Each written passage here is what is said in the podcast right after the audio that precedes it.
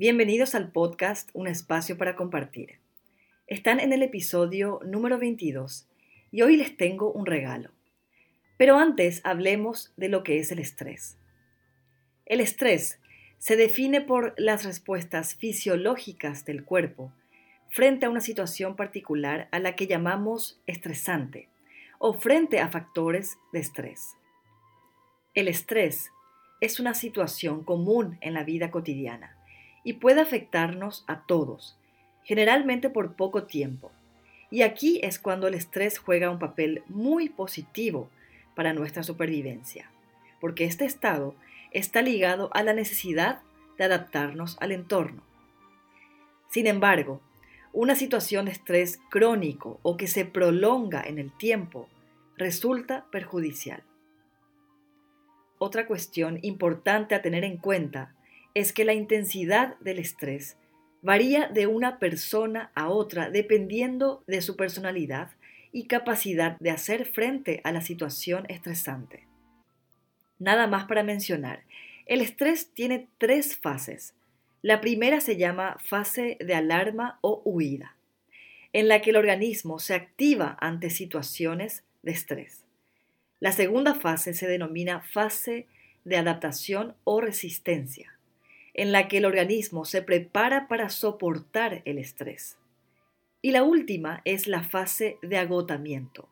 Aquí el organismo perdió la capacidad de adaptación porque nuestro cuerpo y nuestra mente han sido forzados a tal punto de que aumenta el riesgo de contraer o acelerar el progreso de la enfermedad.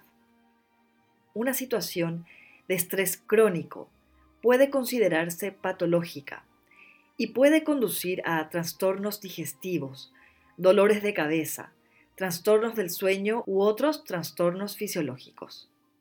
Asimismo, el estrés bloquea, no deja pensar con claridad y puede afectar las relaciones humanas.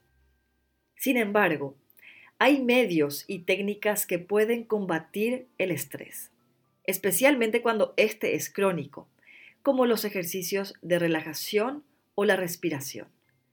La respiración es un medio que está a la mano y que se puede aplicar en cualquier momento o situación para gestionar el estrés y recuperar la serenidad. También son de gran ayuda desviar la atención y mirar una imagen relajante para enfocar nuestra mente hacia algo agradable y disminuir de esta manera la inquietud. Las situaciones de estrés más comunes son los momentos antes de un examen, una entrevista, una presentación oral frente a una audiencia o en respuesta a un cierto peligro. En estas situaciones, los signos son directamente observables porque hay respiración rápida, contracciones musculares, aumento de la frecuencia cardíaca, etc. Según sus experiencias personales, ¿Qué otros factores que nos generan estrés agregarían ustedes? Yo agregaría todos esos momentos en los que se nos dificulta decir no, y más ante la insistencia. La falta de tiempo libre, el perfeccionismo, esa obsesión de que todo nos salga perfecto, el desorden, tanto en nuestra vida cotidiana, en la casa, en mi escritorio, en la oficina, etc así como el desorden que tengo en la cabeza, esos momentos de confusión, sobre todo cuando tenemos que tomar decisiones importantes. Hay una escala del estrés, la cual fue creada por los psiquiatras Holmes y Ra en el año 1967. Esta escala es un instrumento sencillo, práctico y muy confiable para medir el nivel de estrés. A su vez, Dicho nivel de estrés se convierte en un elemento para predecir posibles problemas de salud. Aunque se trata de una herramienta muy básica, tiene un importante grado de fiabilidad.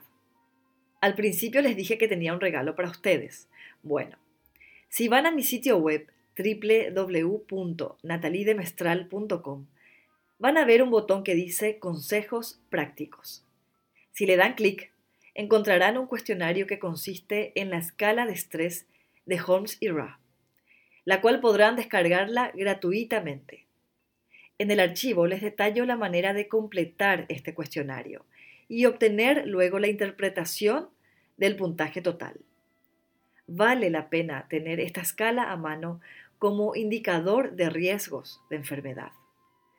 Van a ver que la escala muestra 43 hechos estresantes, es decir, las vivencias que más favorecen el estrés según estos dos psiquiatras, con sus unidades de cambio vital correspondientes para que nosotros luego sumemos todo lo que nos ha pasado el último año.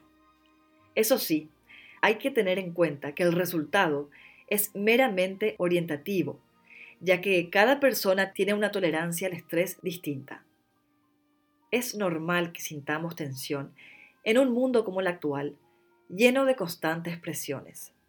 Lo importante es cuidar nuestra salud. En la medida de lo posible, no dejarnos invadir de estrés y aplicar las herramientas para controlarlo cuando éste se presente. Preguntémonos ahora, ¿cuál es la respuesta que le ofrecemos al estrés? ¿Lo afrontamos activamente? ¿Hacemos ejercicio? ¿Comemos bien? ¿Dormimos lo necesario? ¿Meditamos? ¿Tenemos pasatiempos? ¿Expresamos nuestros sentimientos y comunicamos nuestras emociones? ¿Cómo lo hacemos? ¿Cómo estamos desarrollando la tolerancia a la frustración? Y si por nuestra propia cuenta no podemos manejar el estrés empleando las herramientas y técnicas adecuadas, entonces agendemos una cita con el psicólogo para que este estado no llegue a mayores. El estrés puede causarnos muchos problemas tanto en el ámbito laboral como en el ámbito personal. Esto es un espacio para compartir. Suscríbanse a mi canal de YouTube y denle me gusta al podcast. Gracias por estar aquí y hasta la próxima.